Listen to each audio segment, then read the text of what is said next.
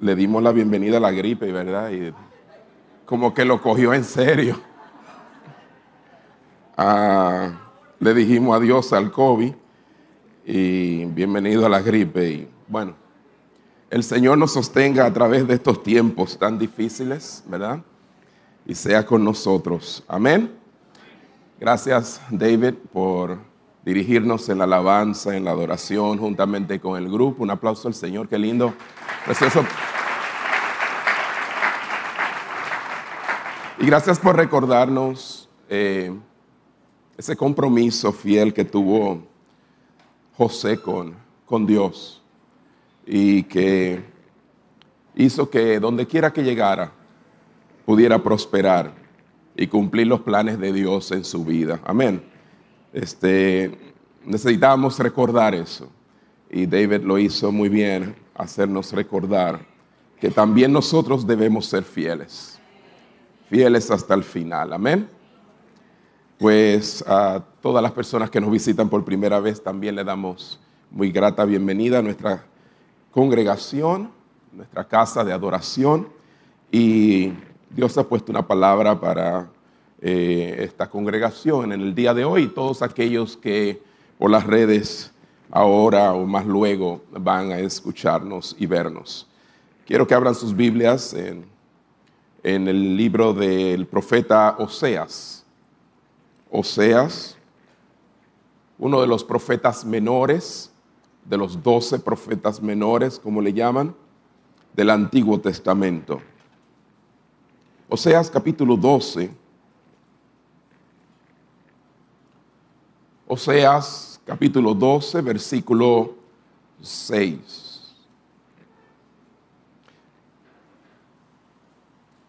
Siempre es bueno que, aunque pongamos los textos en la pantalla, pues traiga su Biblia, pueda andar por ella juntamente con nosotros y darse cuenta de que lo que se está diciendo está allí y que el predicador no está hablando de sí mismo ni inventándose cosas. Y este, pueda ser así edificado y comience a conocer su, su Biblia también. Este, ¿Dónde quedan los diferentes libros y qué relación guardan entre sí? Y de esa manera poder un día también enseñar a otros eh, a conocer la palabra del Señor. Amén. Así que le insto en esta eh, mañana a también tomar sus Biblias a la hora de venir a la casa del Señor en esta era digital. Amén. Dice así la palabra. Oseas 12:6. Tú, pues, vuélvete a tu Dios. Guarda misericordia y juicio y en tu Dios confía siempre. Voy a volver a repetir ese texto tan precioso ahí, escondidito en Oseas. Dice, tú pues, vuélvete a tu Dios. Diga conmigo, vuélvete a tu Dios. Vuélvete a tu Dios. Guarda misericordia y juicio y en tu Dios confía siempre. Tres mandatos vemos aquí claramente. El primero, vuélvete a tu Dios. El segundo, cómo debemos vivir esta vida que Dios nos llama a vivir, una vida equilibrada entre la misericordia y el juicio. Guarda misericordia y juicio. Y finalmente, en tu Dios confía siempre. Amén.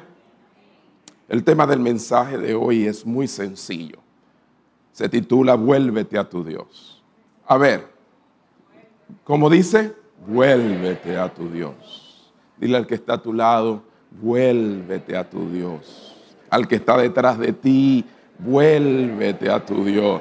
Tócale al que está delante de ti si tiene a alguien delante de ti y dile, vuélvete a tu Dios. No importa lo que esté pasando en tu vida, vuélvete a tu Dios.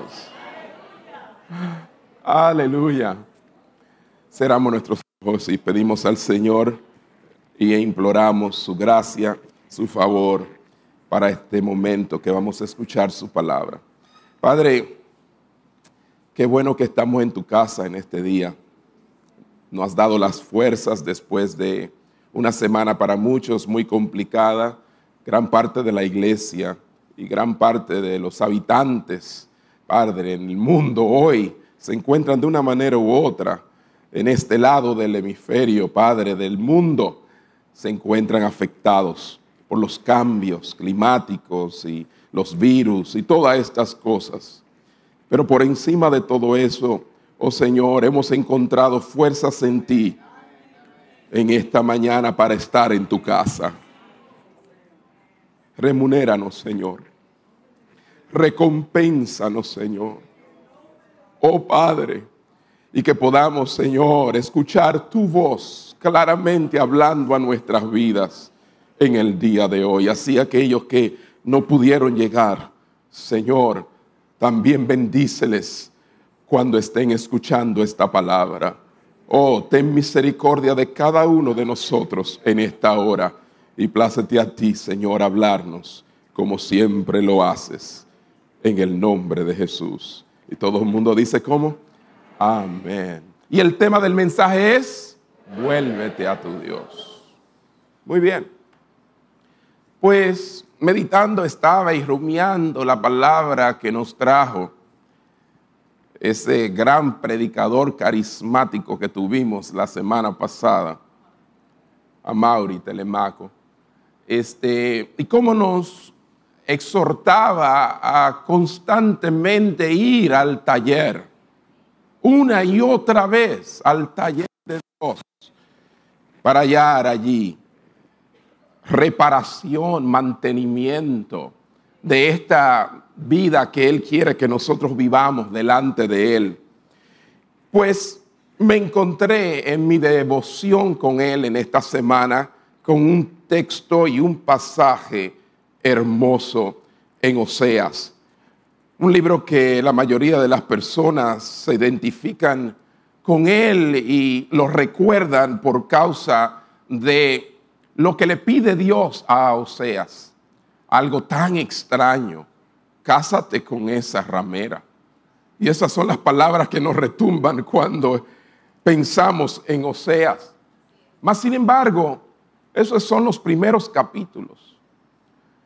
Oseas tiene más de ahí. Y hoy vamos a abordar un pasaje, según los estudiosos, bastante difícil de entender y que vamos a necesitar la gracia de Dios para explicar.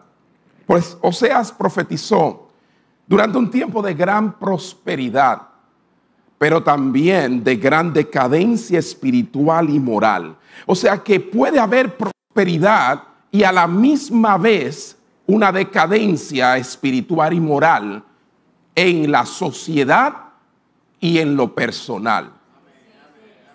Sígame bien de cerca. O sea que en ninguna, de ninguna manera podemos atribuir las riquezas, atribuir la prosperidad a que de alguna manera estemos bien con Dios. El versículo 8 de ese mismo capítulo 12, pues tenemos que entender un poquito el contexto para ver eh, cuáles son las bases que Dios ah, da para nosotros volvernos a Él, guardar misericordia y juicio y en Él confiar siempre. Dice en el versículo 8, Efraín dijo, ciertamente he enriquecido, he hallado riquezas para mí.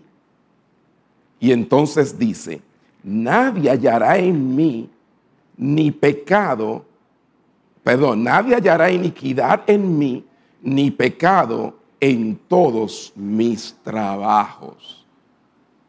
¿Notaron eso? Aunque Israel disfrutaba de una prosperidad financiera y de buenas casas, buenas propiedades, bienes, como muchos.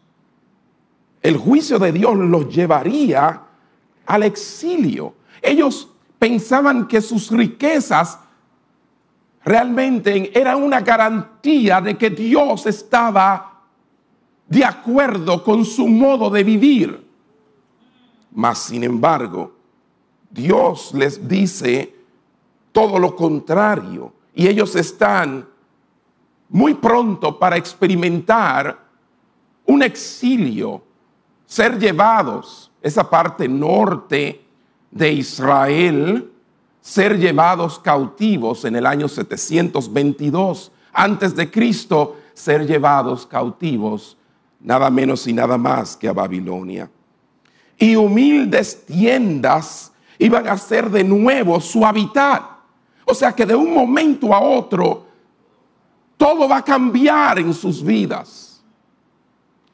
Ellos quizás no entienden el por qué, pero Dios les señala aquí muy claramente el por qué. Este juicio, y estamos todavía dentro del contexto para entender mejor el versículo 6. Este juicio de Dios era iba a ser algo certero.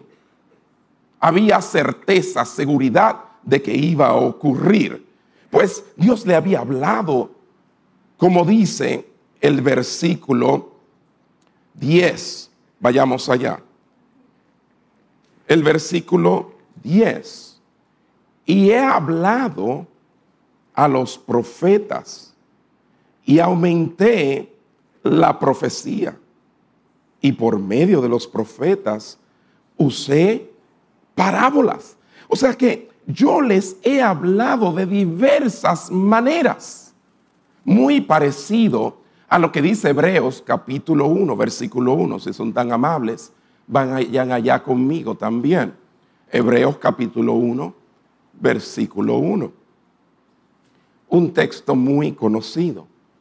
Dios, habiendo hablado muchas veces y de muchas maneras, en otro tiempo, a los padres por los profetas, versículo 2, que dice, en estos postreros días, últimos días, nos ha hablado el Hijo, a quien constituyó heredero de todo y por quien asimismo hizo el universo. O sea que de la misma manera que Dios ha venido hablando, pues nos habló por medio de los profetas y terminó hablándonos a través de su Hijo Jesucristo. Hasta el día de hoy, Asimismo, le habló de diversas maneras por los profetas, en profecía, en visión, en sueño, para que entendieran que su proceder no era acorde a como Dios quería que ellos caminaran y sus riquezas y su prosperidad no era una evidencia de que Dios estaba de acuerdo con ellos. ¿Me están siguiendo? Entonces, en lugar de este pueblo confiar en Dios, oigan bien, Israel confiaba. ¿En qué? En los tratos, alianzas, su propia sabiduría humana para hacer como alianzas con superpotencias que le rodeaban. Busquen y vayan conmigo de nuevo a Oseas capítulo 12, versículo 1 y 2. Ellos dicen, dice Oseas, Efraín, refiriéndose a Israel, se apacienta de viento. ¿Y qué significa eso? Qué manera extraña de hablar, ¿verdad? Se apacienta de viento, lo que quiere decir es que se alimenta de algo inútil, vacío, vano. El que abre la boca y se llena de viento se va a sentir harto, pero a final de cuenta no tiene nada provechoso. Y precisamente eso, lo que le está diciendo, ustedes creen que su prosperidad y cómo ustedes están. Y todo esto es muestra de que de alguna manera tienen algo que tenga algún fruto que valga la pena realmente delante de mí. No, todo eso es viento. Todo eso es vano. Todo eso es inútil. Y así son todas las cosas en este mundo. De alguna manera u otra. Y la gente se apacienta de viento. Y sigue el alzolano, mentira y destrucción aumenta continuamente. Y dice, porque hicieron qué? Pacto con los asirios. Y el aceite se lleva a Egipto. ¿Cómo? Aquello que Dios le dio. Aquello en tratos para mantener la paz con Egipto y tal seguridad con Asiria. Hacen tratos y alianzas con gente que no son de Dios. Terminando haciendo las cosas como ellos dicen y no como Dios quiere. ¿Me están siguiendo? Tenemos que tener entonces mucho cuidado con quien hacemos tratos y alianzas. Porque muchas veces nuestros tratos y alianzas, nuestras relaciones para prosperar, terminan haciendo que tomemos caminos muy alejados de nuestro Dios. Fíjate muy bien, pues ellos buscando seguridad en lugar de confiar en Dios, Israel confió en estos tratos y alianzas. Eso era necio, diga conmigo necio. Necio de parte de ellos pensar que Asiria, pensar que Egipto, que ya había sido demostrado que Dios era aún más poderoso que los egipcios, que ellos fueran más poderosos y confiables que el mismo Dios. No, vuélvete a Dios para tu seguridad, vuélvete a Él. Eso es lo que le está tratando de decir el profeta Oseas.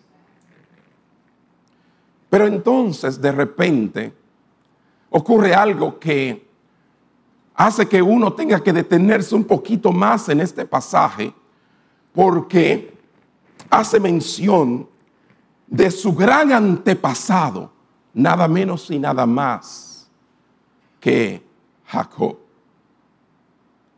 Vean, pues en el versículo 3 dice, en el seno materno tomó por el calcañar a su hermano y con su poder venció al ángel. ¿Cómo así?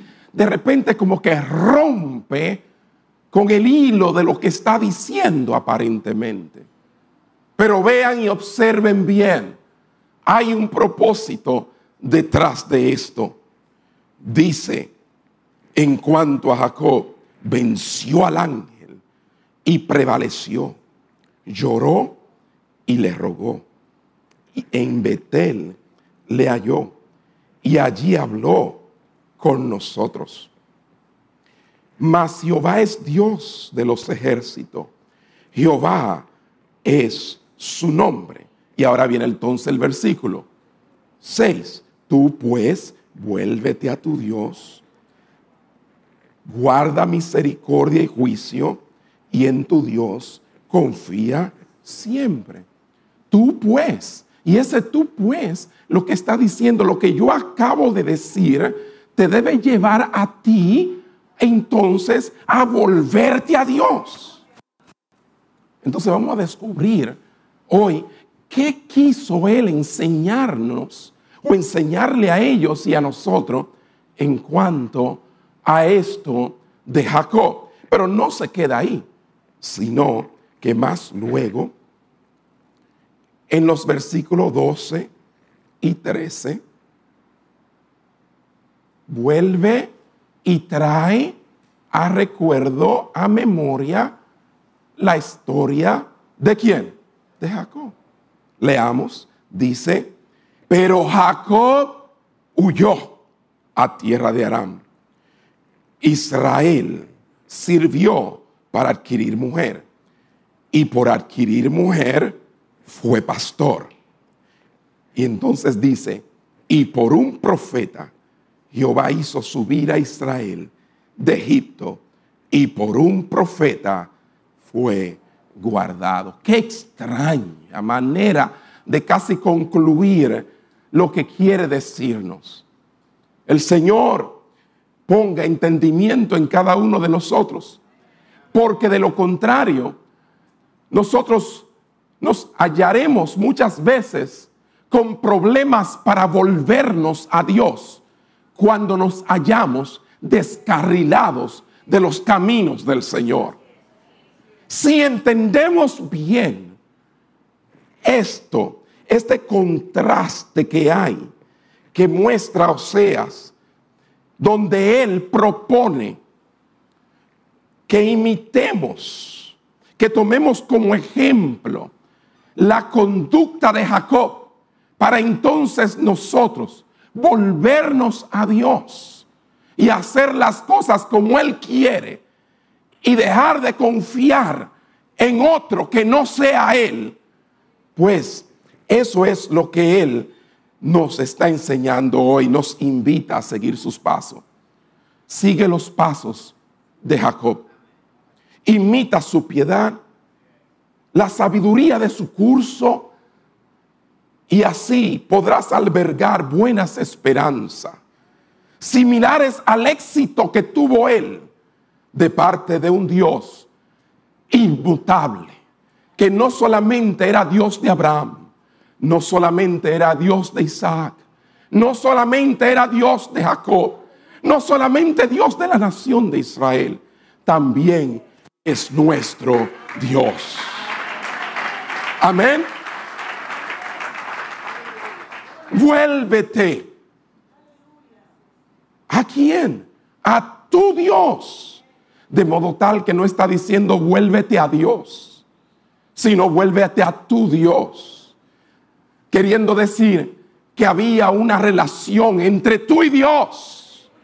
Que no estamos hablando con alguien que no conoce a Dios. Él se está refiriendo a una nación que tenía una relación con Dios. Vuélvete a tu Dios, es tu Dios. Aquí hay tres dibujos, podríamos decir, tres retratos, tres cuadros históricos de la vida de Jacob y sus lecciones. Y ya lo vimos, lo hallamos en el versículo 3, en el versículo 4, en el versículo 12 y 13. Estas historias registran las tres grandes luchas que sostuvo Jacob. Tres grandes luchas que sostuvo Jacob. Y yo sé que ustedes son como yo. Nosotros todos sostenemos grandes luchas. De un modo u otro, todos pasamos por momentos de grandes batallas y luchas. Pero debemos saber que en cada una de nuestras batallas y luchas, Dios está ahí. Aunque no lo percibamos, aunque no lo sepamos, aunque no estemos conscientes de ello, Dios está ahí. Y esto es lo que quiere enseñarle el Señor a través del profeta Oseas a este pueblo descarrilado.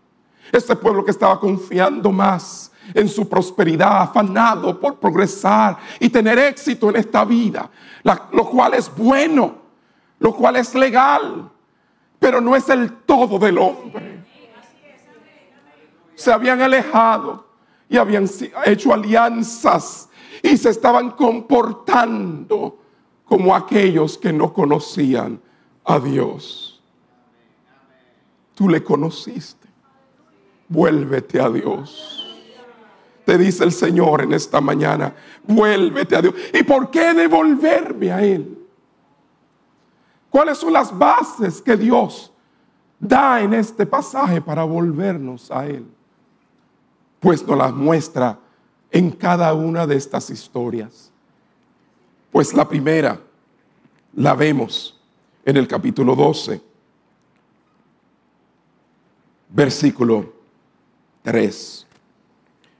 Al decir, en el seno materno tomó por el calcañar a su hermano. Está hablando de Jacob. Y todos aquellos que conocen esta historia hallada en Génesis capítulo 25, del 24 al 26, vayan allá conmigo, por favor. Génesis capítulo 25, versículos 24 al 26.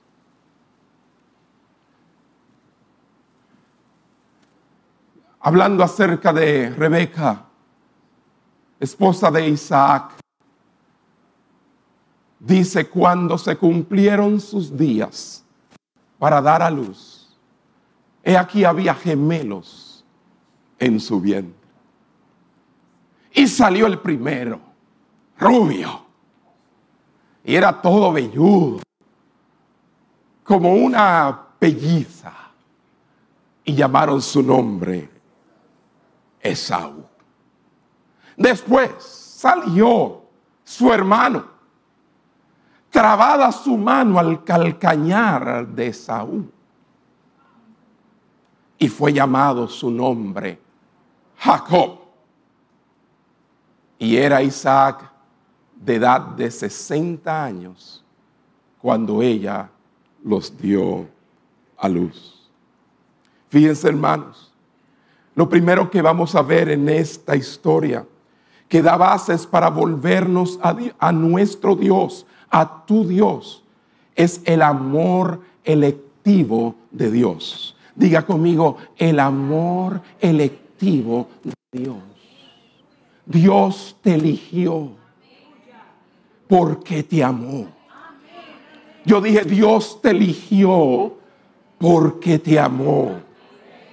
Este acto de Jacob evidencia un instinto divino, una inclinación divinamente dirigida, escucha bien, a luchar por el derecho de nacimiento y sus bendiciones desde el vientre. Jacob, que no fue el primogénito, quiso ser el primogénito. Vuelvo a repetir. Quería los derechos de ser primero. Esto se evidencia por este instinto divino. Dice dirige su lucha a querer la primogenitura, esos derechos especiales de ser un primer hijo. Y su mano viene trabada al calcañar al pie del hermano Esaú, que fue el primero de los gemelos. Legalmente, quien era el primogénito era Esaú. Pero había algo ya detrás de todo esto.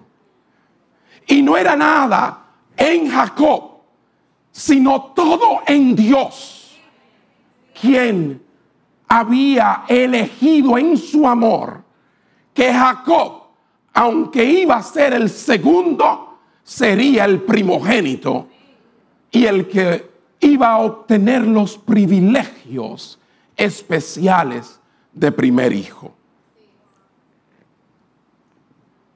Un antepasado llamado Jerónimo, dijo, mientras aún estaba en el vientre de Rebeca, escuche bien, se apoderó del talón de su hermano. No por su propia fuerza, pero ¿qué, fuerza va a tener un bebé si aún no puede ni, ni agarrar bien, ni, ni cerrar bien, ni sujetar pero dice Jerónimo, vuelvo a, repetir, mientras aún estaba en el vientre de Rebeca, se apoderó del talón de su hermano, no por su propia fuerza, es cierto, quien era incapaz de percibir, sino por la misericordia de Dios, que conoce y ama a esos a quien ha predestinado.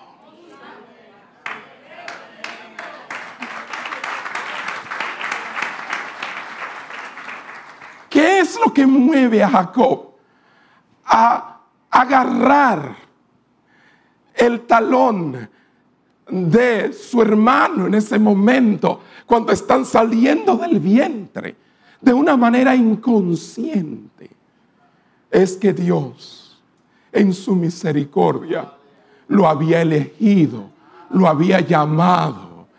Oh hermano, y lo que le está diciendo Dios a este pueblo es, ¿por qué Dios les pide que vuelvan a Él? Porque Él es su Dios. Él los eligió, Él los llamó. Y muestra de eso es que esto ocurre en el vientre de Rebeca cuando los gemelos luchaban entre sí para ser el primero. Es lo mismo que Dios nos dice a nosotros. ¿Cuáles razones hay suficiente para dejar ese camino que has tomado? que Dios te ha llamado, Dios te ha elegido. Él es tu Dios. Aleluya. Hay una relación entre tú y Él que no comenzó contigo, comenzó con Él. Él te llama entonces a volverte a Él. Vuélvete a tu Dios.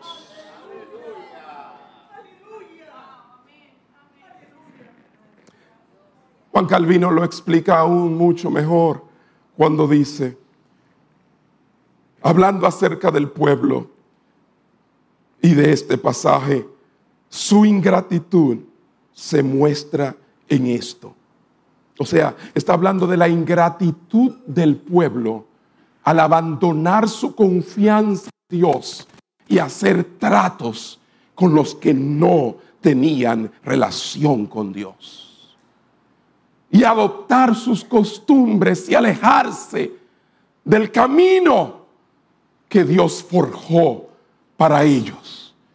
Qué ingratos, dice Calvino. Su ingratitud se muestra en esto, que no reconocieron que habían sido anticipados. Ah, es que el pueblo de Israel se había olvidado de que a la hora de Dios pensar en un pueblo, pensó en ellos, los anticipó. Y sigue diciendo Calvino, anticipados en la persona de su padre Jacob, porque ahí básicamente comienza todo. Algunos dirán, no, comenzó con Abraham, sí, pero Abraham no forjó una nación. No, no, que, que, fue también Isaac, claro que sí, pero es la nación se desprende después de Jacob y las doce tribus y entonces se convierten en una nación. Por eso los lleva ahí, a ese momento del nacimiento de su padre Jacob. Y sigue diciendo, en la persona de su padre Jacob, por la misericordia gratuita de Dios. La primera historia se refiere a este fin, para que la posteridad de Jacob entendiera que habían sido elegidos por Dios antes de que nacieran. Habían sido elegidos por Dios antes que nacieran. ¿Por qué hoy debes volverte a tu Dios? ¿Por qué mañana si te descarría, debes volverte a tu Dios. ¿Por qué? No importa en el momento en que nos encontremos o la situación desesperante en que nos hallemos, debemos constantemente volvernos a Dios.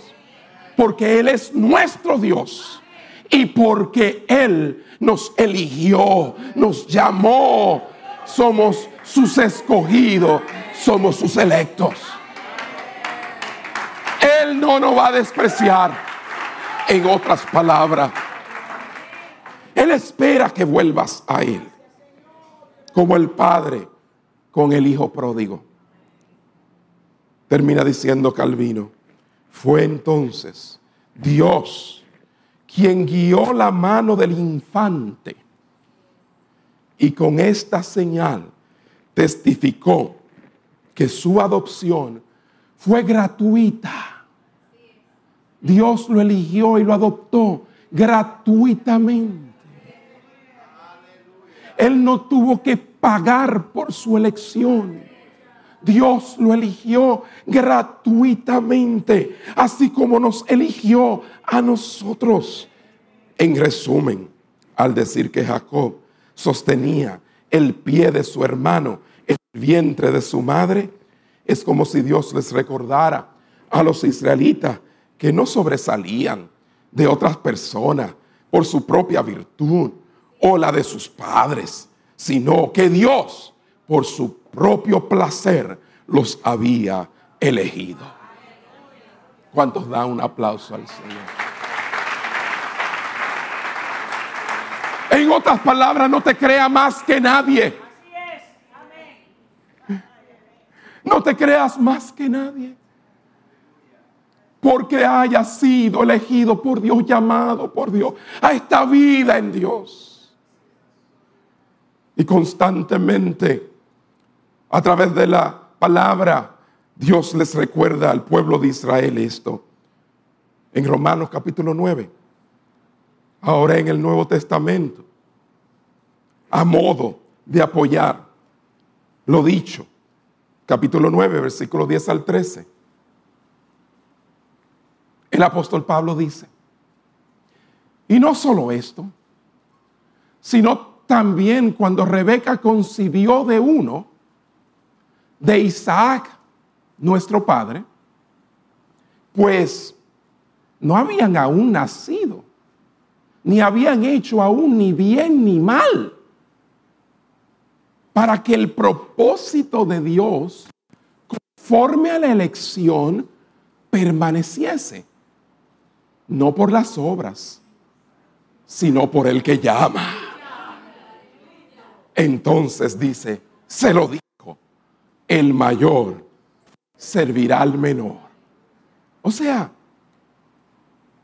Esaú y Jacob no habían de ninguna manera hecho ni una cosa ni la otra, ni mal ni bien, porque esto no es por obras, para que nadie se gloríe. Termina diciendo, como está escrito, a Jacob amé, mas a Esaú aborrecí. ¿Qué halló en Jacob? Nada, absolutamente nada ¿Qué ha hallado Dios en nosotros? Nada, pero nos ama. Y nos elige, nos llama. Ahora bien, en Efesios el apóstol Pablo también lo dice claramente cuando en el capítulo 1, versículo 4, dice, según nos escogió en él, hablando de Cristo él nos escoge en Cristo cuando antes de la fundación del mundo. ¿Para qué? Hay un propósito para que fuésemos santos y sin mancha delante de Él. Hay un propósito para la elección. Él nos elige para que vivamos de manera santa y sin mancha delante de Él. Amén. Vuélvete a tu Dios. Guarda la misericordia y el juicio. Y en Él confía siempre. Él llama entonces a sus escogidos a volverse a Dios. Colosenses capítulo 3, versículo 12. Es otro texto muy interesante porque algunos dicen, bueno, ya yo, yo soy elegido por Dios. No importa cómo yo viva, ¿cómo que no? Claro que sí. Oh, pero míralo ahí, está claro.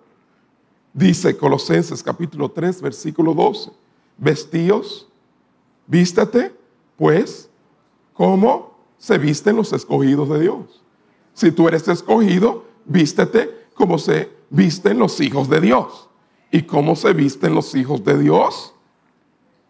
Estos que son santos y amados, se visten de entrañable misericordia, de benignidad, de humildad, de mansedumbre, de paciencia, etc.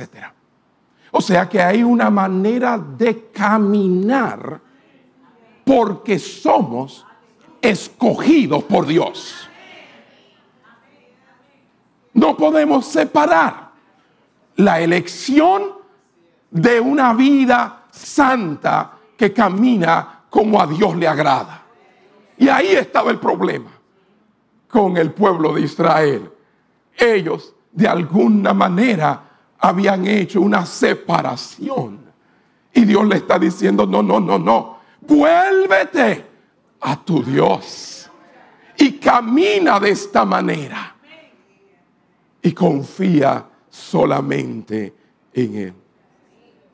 Y muchas personas que claramente bajo estas eh, declaraciones se preguntan ¿cómo yo sé si he sido escogido por Él? Y la respuesta es muy sencilla. Y yo la respondo como todo judío la respondería con otra pregunta. Si tú me preguntas cómo sé si he sido escogido por Dios, entonces yo te pregunto, ¿has respondido al llamado de Dios?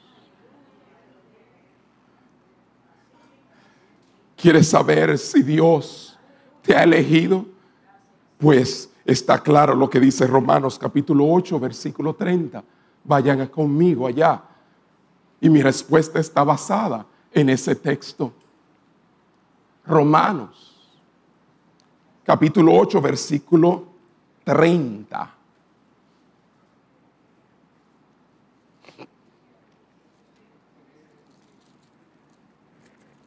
Ocho, treinta y a los que predestinó, aquellos que eligió, ¿qué dice?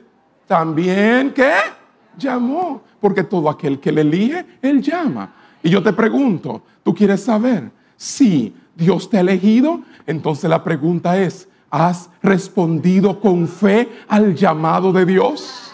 ¿Estás en los caminos del Señor? Le estás sirviendo con todas tus fuerzas al Señor, amas sus caminos y quiere agradarle a Él tienes su Espíritu Santo llenándote de gozo, fuerza, pero también redarguyéndote cuando le eres infiel. Yo te pregunto, ¿has respondido al llamado de Dios? ¿Has dicho sí, sí Señor? Te recibo.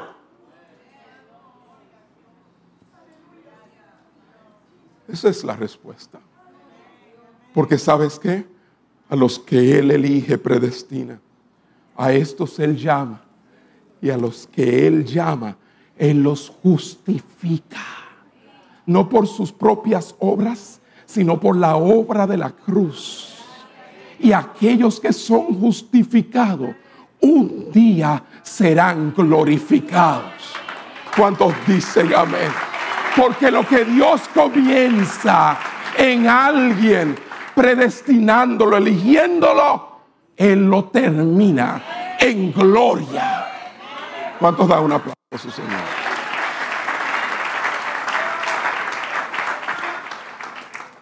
Por eso vuélvete a Dios en esta mañana.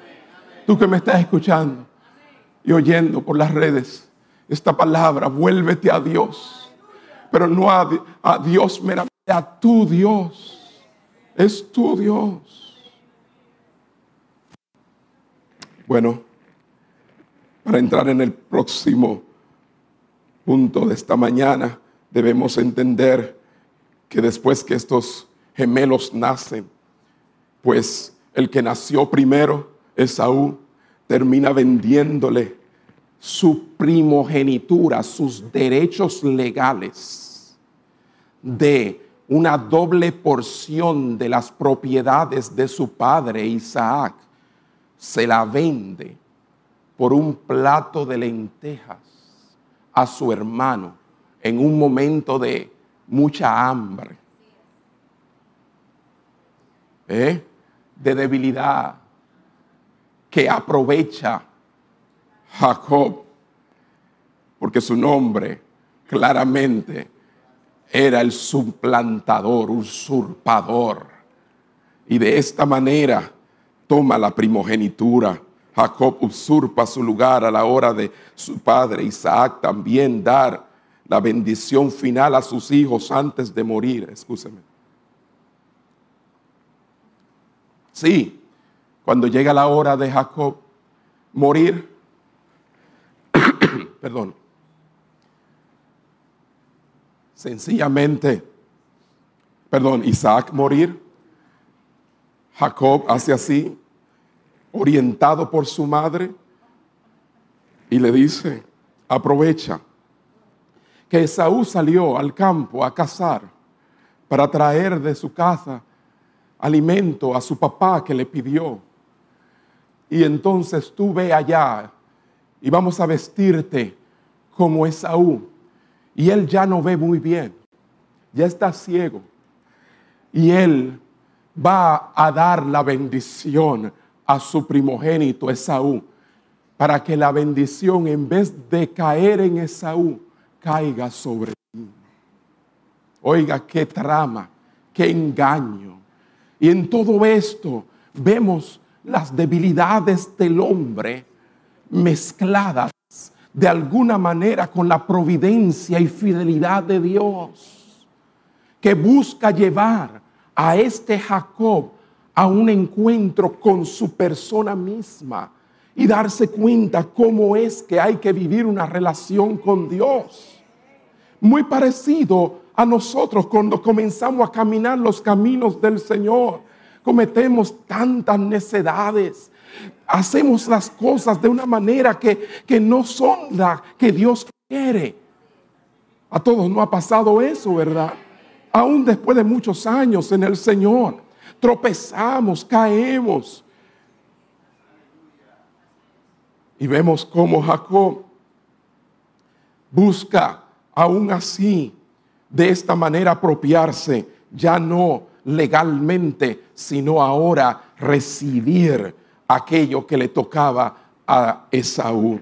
Y en ese descuido, eh, cuando se presentó a Isaac, Isaac que dice, bueno, pero es que tu voz, tú te, tú te parece hablando a Esaú. No soy yo, soy yo. Perdón, tú te pareces a Jacob. Qué lío tengo hoy. Tú te pareces a Jacob hablando, ¿verdad? Aunque claramente el olor de, tus vestidos es como del campo, así como, como de, de, de Esaú. Además, déjame tocarte. ¿Recuerdan que Esaú era velludo? ¿Ah? Y, y, todos los que han pasado por la escuela bíblica saben que esta historia muy bien. Acércate, que yo te quiero. Eh, y entonces la mamá había vestido con, una lana, con, eh, eh, con, un cordero para que pudiera sentirse como que era velludo. Ah, sí, sí, tú eres mi hijo Esaú, aunque tu voz se parece a la de Jacob. Y Jacob dijo, pasé la prueba.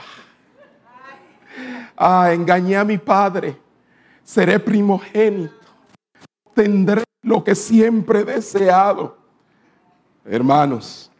Y esa es la historia y todo lo que hace Él en ese momento da como resultado que Él huya y se convierte en un fugitivo. Porque cuando regresó su hermano del campo, Esaú, y se dio cuenta de lo que había sucedido y del engaño que había ocurrido, y había perdido la bendición de su padre, pues toda se la dio a Jacob. Se enojó tanto que quería vengarse y matarlo. Y él salió como fugitivo. Y eso nos va a llevar ahorita al final del mensaje, Oseas 12:12. 12. Pero de regreso a la casa por orden de Dios, después de vivir muchos años como fugitivo, hacer su familia, una familia numerosa y muchos bienes, entonces se da cuenta que de camino también a su encuentro viene Esaú. Habían pasado muchos años. Jacob nunca había olvidado lo que le había hecho a su hermano. Dios le dice, vuelve a tu tierra, le dice Jacob. Y él agarra a sus muchachos, agarra a sus mujeres, agarra todo y se va camino a su tierra. Pero entonces se oye noticias de que Esaú le va a salir al encuentro. ¿Qué es el primer pensamiento?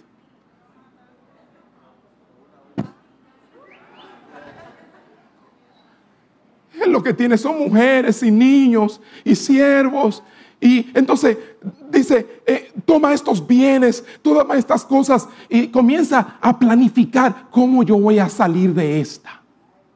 Porque así es el hombre carnal.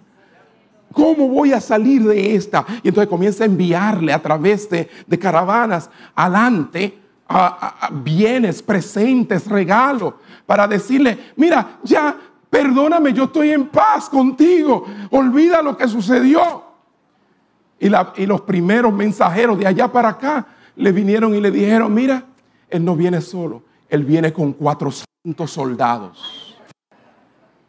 Y él dice, no, no, no hay más nada que mandarle, que darle. Y comienza a mandar cosas y enviar cosas hasta un punto, hermano, en que se dio cuenta. Y Dios lo llevó a un punto para que él entendiera que tenía que volverse a Dios que dejara de hacer las cosas a su manera. Es tiempo de volvernos a Dios y hacer las cosas como Él quiere. Se halló solo, comenzó a temer por su propia vida. Toda esa historia la encontramos, hermanos, en Génesis 32. Pero fíjense, en el versículo 3 y 4 de Oseas, vayamos allá de nuevo porque no hemos concluido este punto. Oseas, capítulo 12, versículo 3 y 4, después de decir en el seno materno, tomó por el calcañar a su hermano, entonces dice, y con su poder venció al ángel, venció al ángel y prevaleció, lloró y le rogó. En Betel le halló y allí habló con nosotros. O sea, les recuerda, el profeta Osea les recuerda a esta gente la lucha entre Jacob y el ángel. ¿Qué modo de hacer que esta gente vuelva a Dios? En una, una temporada de gran terror en la vida de Jacob, de angustia y no poco peligro por parte de su hermano Esaú después de agotar todas las estrategias vida y por haber, anticipando lo peor. Yo no sé si tú estás en esa posición en esta mañana. Todas las estrategias humanas la ha usado para salir de tu situación. Dios te dice en esta mañana, vuélvete a Dios. Entonces dice que Jacob prevaleció en su lucha por la bendición de Dios. Oiga, y con su poder venció al ángel. Y yo pregunto, ¿fue realmente el poder de Jacob? Porque dice, y con su poder venció al ángel. ¿Será con nuestro poder? Porque él tuvo un enfrentamiento con el ángel de Jehová. Una teofanía, es como si fuera con Dios mismo. Tuvo ese encuentro de una lucha entre su voluntad y la de Dios. Y entonces dice que con su poder venció. Había un poder inherente en él. Era como si dijéramos, ¿Hay algo en nosotros que solo aparte de Dios podemos vencer en nuestras luchas? Y la respuesta es cuál? No. Por eso que vuelve y dice, venció al ángel y prevaleció. Y ustedes pueden leer ese, ese hermoso pasaje de esa gran lucha que sostuvo en soledad, allí, con Dios solamente, porque habían tantos temores pensando que era el fin de él y de su familia y de todo. Pero él se había olvidado que Dios lo había elegido. Dios lo había escogido. Entonces claramente podemos ver aquí que hay un poder, hay un poder, y yo quiero que usted lo recuerde, hay un poder que prevalece con Dios. Dígalo conmigo, hay un poder que prevalece con Dios. Veamos, porque si no era el poder de Jacob, entonces, ¿qué poder era? ¿Cómo puede ser que Jacob prevaleció? La respuesta se halla inmediatamente cuando nos dice algo interesante, que no lo dice en Génesis capítulo 12, versículo 4. Venció al ángel y prevaleció. Pero entonces, ¿qué dice? Lloró y le rogó. Diga conmigo, lloró. Hasta ese momento todo había sido estrategias humanas. Ay, ¿cómo puedo obtener legalmente la primogenitura, que yo sé que implica bendición. Ah, ¿cómo puedo engañar a mi padre para que crea que yo soy Esaú cuando en realidad soy Jacob?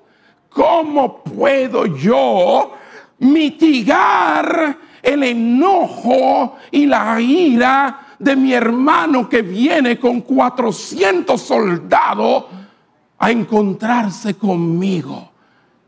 Es de esta manera, es de esta manera, es de esta manera. Y eso hacemos nosotros. Oh sí, nos alejamos del Señor y buscamos nuestras propias maneras de progresar aparte de Él, lejos de sus caminos, cuando hemos sido elegidos por Él, llamados por Él. Él nos ha elegido para que vivamos para Él.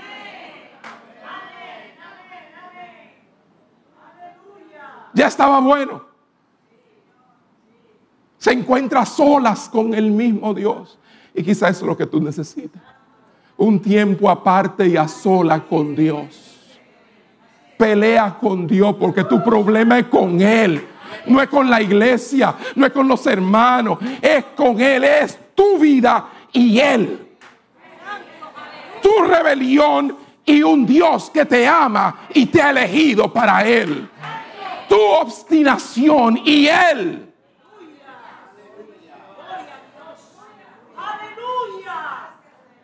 Y esos temores se van a desaparecer. Esa falsa seguridad que tiene. Eso por lo que atraviesas, Dios estará ahí. Jacob se halla solo, luchando con Dios. Prevalece, pero dice que lloró y rogó en la lucha. Ay, es que nos creemos tan autosuficientes, eso de llorar. Sí, no esperes estar hundido en el hoyo. No esperes tener a, a Esaú de camino para tú cortarte la cabeza por lo que él hiciste. Llora y ruega. Acércate. Él es tu Dios. Vuélvete a tu Dios. ¿Cuántos están aquí todavía? Alguien dijo, Él prevaleció en la única manera que cualquiera puede prevalecer cuando lucha contra Dios. ¿Ok? ¿A quién fue que Jacob le ganó? A Dios. Al ángel de Jehová. ¿Cuál luchó? Prevaleció con Dios. Y, y Dios pierde. No, no, Dios no pierde. Lo que dice es que Él prevaleció. Por primera vez Él gana. Interesante. Él prevaleció en la única manera que cualquiera puede prevalecer cuando lucha contra Dios.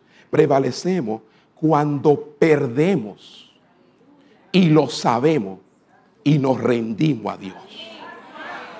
Cuando tú vas a ganar, cuando tú admitas, estoy perdido, lo sé y me rindo al Señor.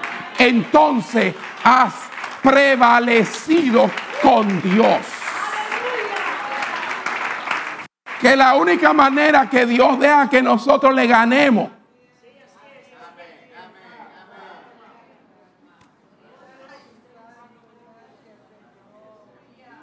Es la única manera.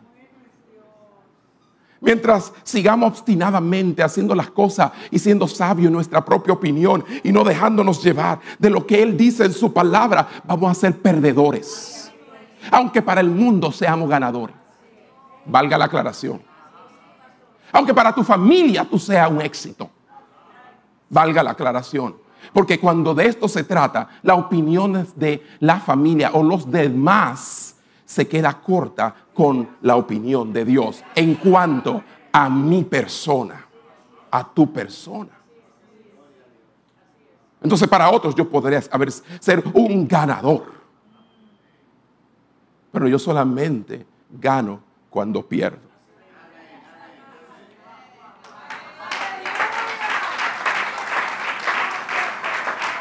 Cuando admito que la manera en que Dios dice que debo vivir es la manera que me hará ganar.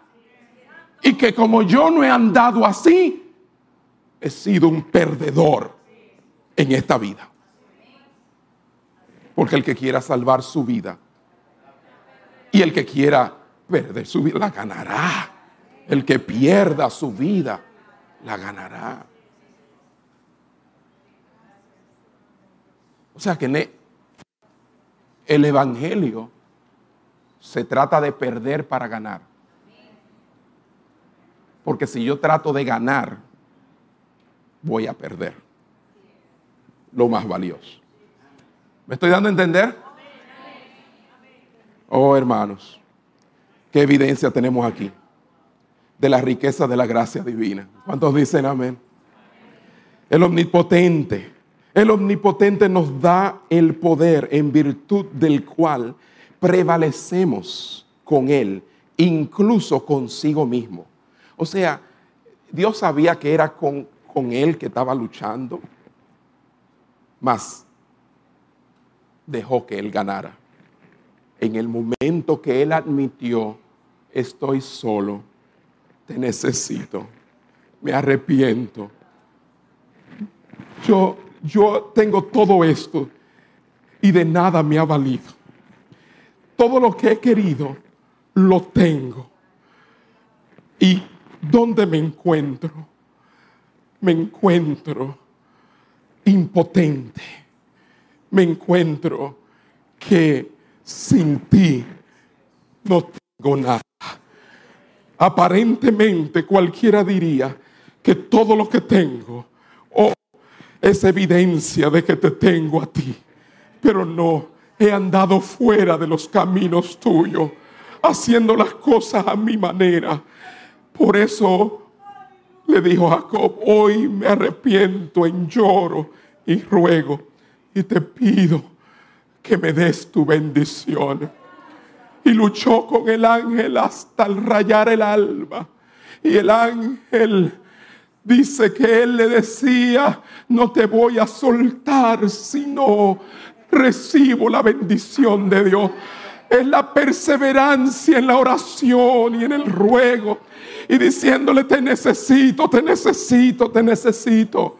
Tú necesitas volver a Dios. Y aunque te cueste toda una noche o semanas, grítale, llórale, dile, yo te necesito.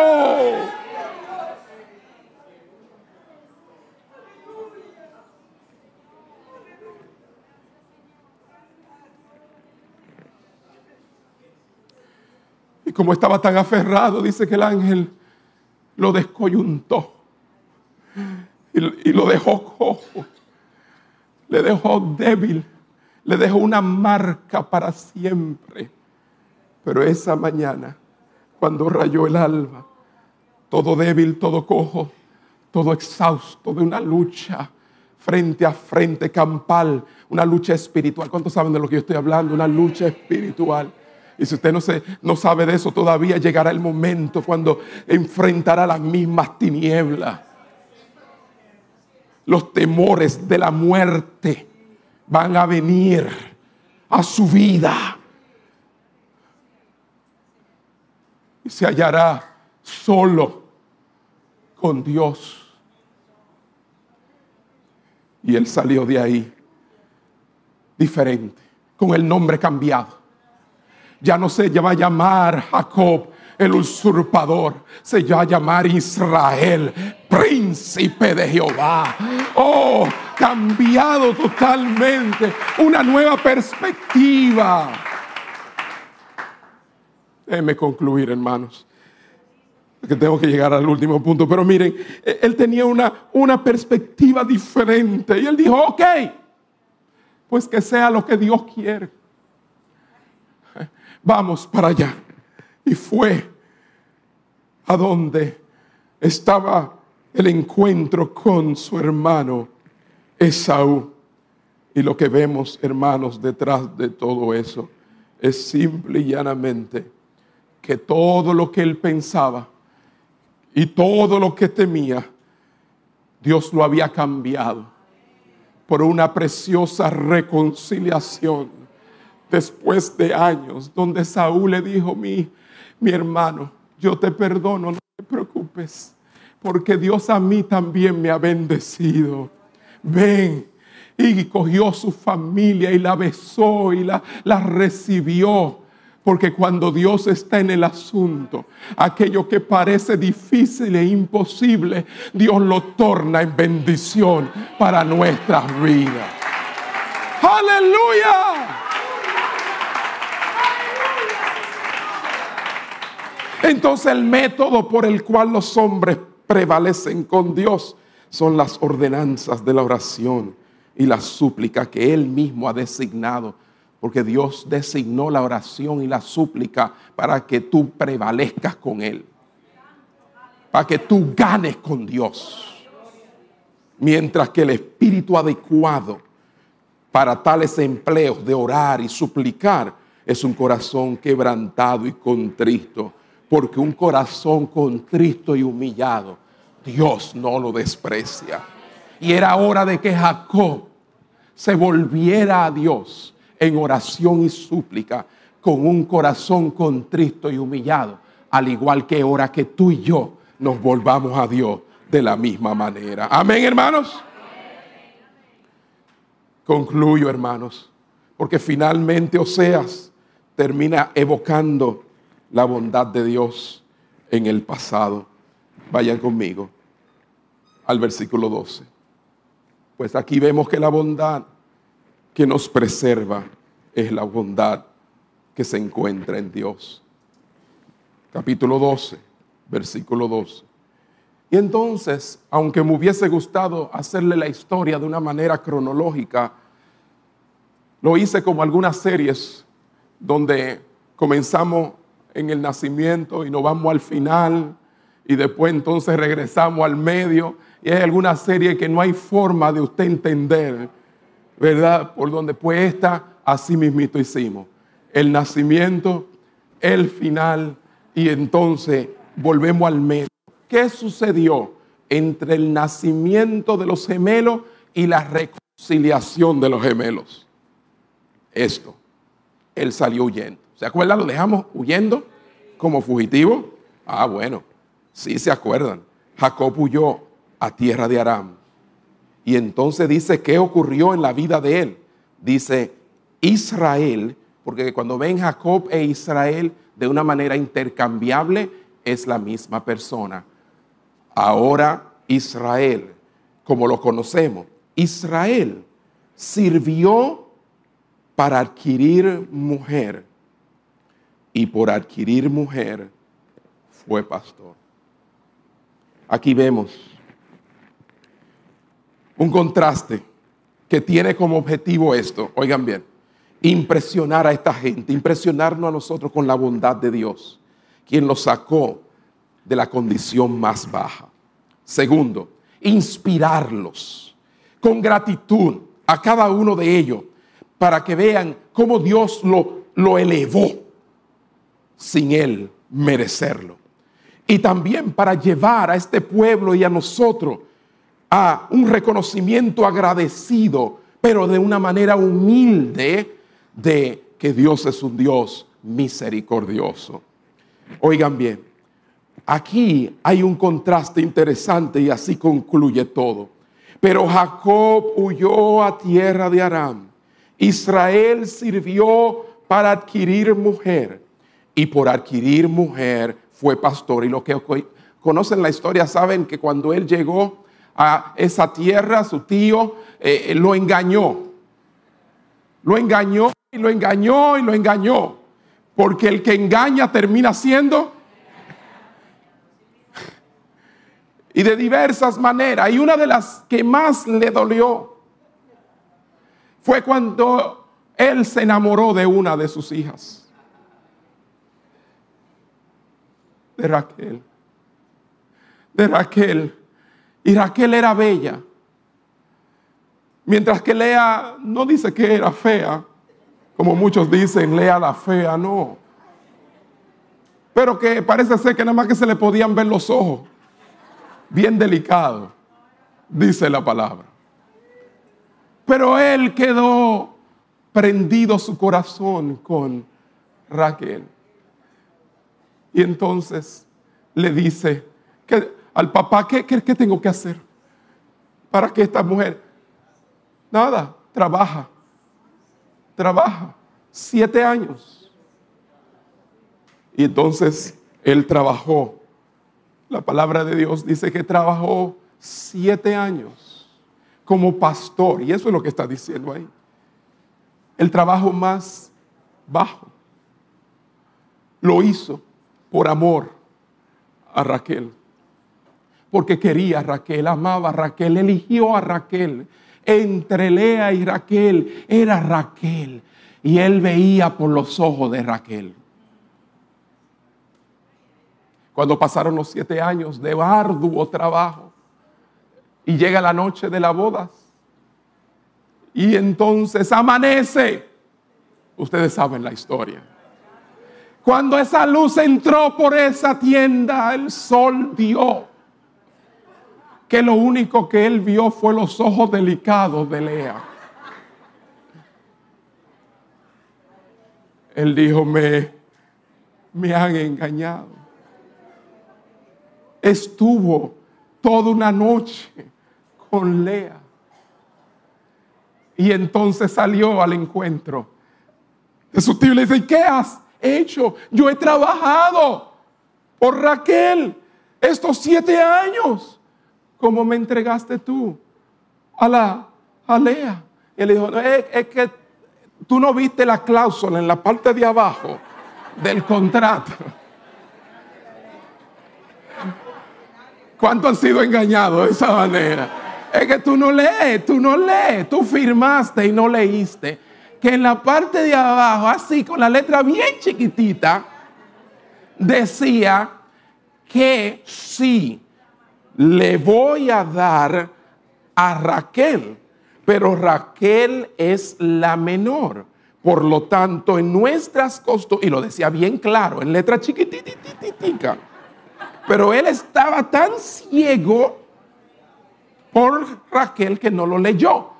Pero sí se la voy a dar después que él trabaje estos siete años por Lea. ¿Ve? Entonces tendrá que trabajar siete años más por Raquel. No puedo seguir. No, no puedo seguir. Oigan, la realidad es que fueron muchas las angustias, mucho los desvelos, mucho el trabajo, mucho lo que pasó, así como muchos de nosotros pasamos de todo en esta vida. Así lo pasó Jacob. Pero él enfrentó todo amando a Raquel y esperando el momento de tenerla. Y sí, trabajó por ella siete años y le fue entregada Raquel. Hermanos míos, precioso. Vemos entonces en esto algo que lo vamos a relacionar finalmente con el versículo 13. Y entonces dice, y por un profeta Jehová hizo subir a Israel de Egipto, y por un profeta fue guardado. Así como Jacob trabajó y pagó el precio por su mujer, cuidando de ovejas, asimismo Dios trabajó por medio de un profeta, Moisés, para sacar a Israel de Egipto, asegurando a Israel como su esposa. La compró, la compró Moisés, asimismo, como hizo Jacob, que cuidó las ovejas, así cuidó Moisés y guardó el pueblo de Dios en el desierto. Era el mismo Dios pastoreando a su pueblo en el desierto. El salmista llegó a decir al que pastoreó a su pueblo por el desierto, porque para siempre es su misericordia. Hermano, Moisés como profeta, Cristo es nuestro profeta. Hechos capítulo 3, versículo 22. Deuteronomio 18, 15, donde dice que se nos daría un profeta como Moisés. Cristo es ese profeta. Y nosotros somos sacados de Egipto del pecado, librado del poder de Satanás, por el poder de su verdad. Y por ese mismo poder estamos siendo cuidados, preservados, guardados, pastoreados. Él es nuestro buen pastor. Amén. Juan capítulo 10, versículo 27 al 29 dice, mis ovejas oyen mi voz y yo las conozco y me siguen y yo les doy vida eterna y no perecerán jamás, ni nadie las arrebatará de mi mano. Mi Padre que me las dio es mayor que todo y nadie las puede arrebatar de la mano de mi Padre. Amén. Te hallas donde te encuentres, Dios te está preservando y quiere que te vuelvas a Él. Hermanos, es Dios finalmente que nos preserva. Sí. Fíjense, R.C. Sproul dijo hace mucho tiempo atrás, la única razón que tenemos para que alguno de nosotros continúe en la fe es que hemos sido preservados. Por eso prefiero, dice Sproul, usar el término preservación de los santos porque el proceso por el cual somos guardados en estado de gracia es algo producido por Dios. Mi confianza, decía Sproul, en mi preservación no es mi habilidad para perseverar, mi confianza descansa en el poder de Cristo que me sostiene con su gracia y por el poder de su intercesión. Y termina él diciendo, Él nos llevará seguros a casa. R.C. Sproul ya está en casa. Murió hace un par de años atrás. Él ya está en casa. Y un día nosotros vamos a estar en casa. Unos más rápido que otros. Sí, pero acuérdense que el pastor, su pastor, el pastor que Dios le plujo ponerle, le dijo, nunca olviden de volverse a Dios. Volverse a Dios basado en que tú has sido elegido por Él. Tienes el poder para prevalecer en Él y su bondad es la que te va a preservar en todos tus caminos. Amén, hermanos. Damos un aplauso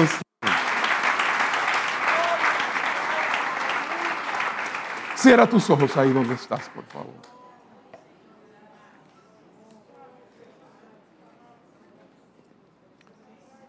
Gracias, Padre, te damos en esta mañana. Pues con mucha dificultad y, y mucha oración hemos creído que íbamos a poder hablar tu palabra en el día de hoy y así lo hemos hecho. Oh Señor, pues pesa sobre mí esta gran responsabilidad que me ha puesto de traer tu consejo a tu pueblo. Te doy gracias por mis hermanos en esta mañana. Los amo, Señor, y tú lo sabes. Y con amor le he traído tu palabra. Y tú nos has llamado en esta hora a volvernos a ti. Aleluya. Vuélvenos a ti y nos volveremos. Oh Espíritu Santo, aquellos que tú eliges, tú llamas. Aquellos que tú llamas, tú justificas. Aquellos que justificas, un día glorificarás en gloria. Por eso en esta hora te doy gracias. Y te pido, Señor, que mi corazón nunca se aleje de tus caminos. Ponte la mano en el corazón y dile, oh Señor, que mi corazón nunca se aleje de tus caminos. Aleluya. Oh Señor, me vuelvo a ti en esta mañana. ¿Qué imposibilidad ves? ¿Qué temor hay en ti hoy? ¿Qué falsa seguridad has albergado? ¿Qué has hecho tú? ¿O qué he hecho yo? Que de manera arrogante nos hemos desviado y no hemos confiado en ti. Acércanos, Señor. Y te decimos en esta mañana, nos volvemos a ti. Vamos, díselo, me vuelvo a ti, me vuelvo a ti, me vuelvo a ti, me vuelvo a ti. Oh, me vuelvo a ti, me vuelvo. Oh Señor, hay una lucha, una lucha, yo lo sé, Jacob, Jacob tenía esa misma lucha. Su carne, su naturaleza, su, su forma de ser, su cosmovisión, cómo él veía las cosas. Dios te dice, ríndete. Oh, date por vencido. Oh, esta manera en que ganarás conmigo cuando dejes de luchar. Hoy, cuando comiences a rendirte a mi voluntad. Ah, no es que a mí me gustan las cosas de esta manera. O que es que es más, más fácil de esta manera. No, no, no, no es de la manera que tú quieres es de la manera en que Dios quiere. Aleluya. Vamos a ponernos de pies ahí donde estamos.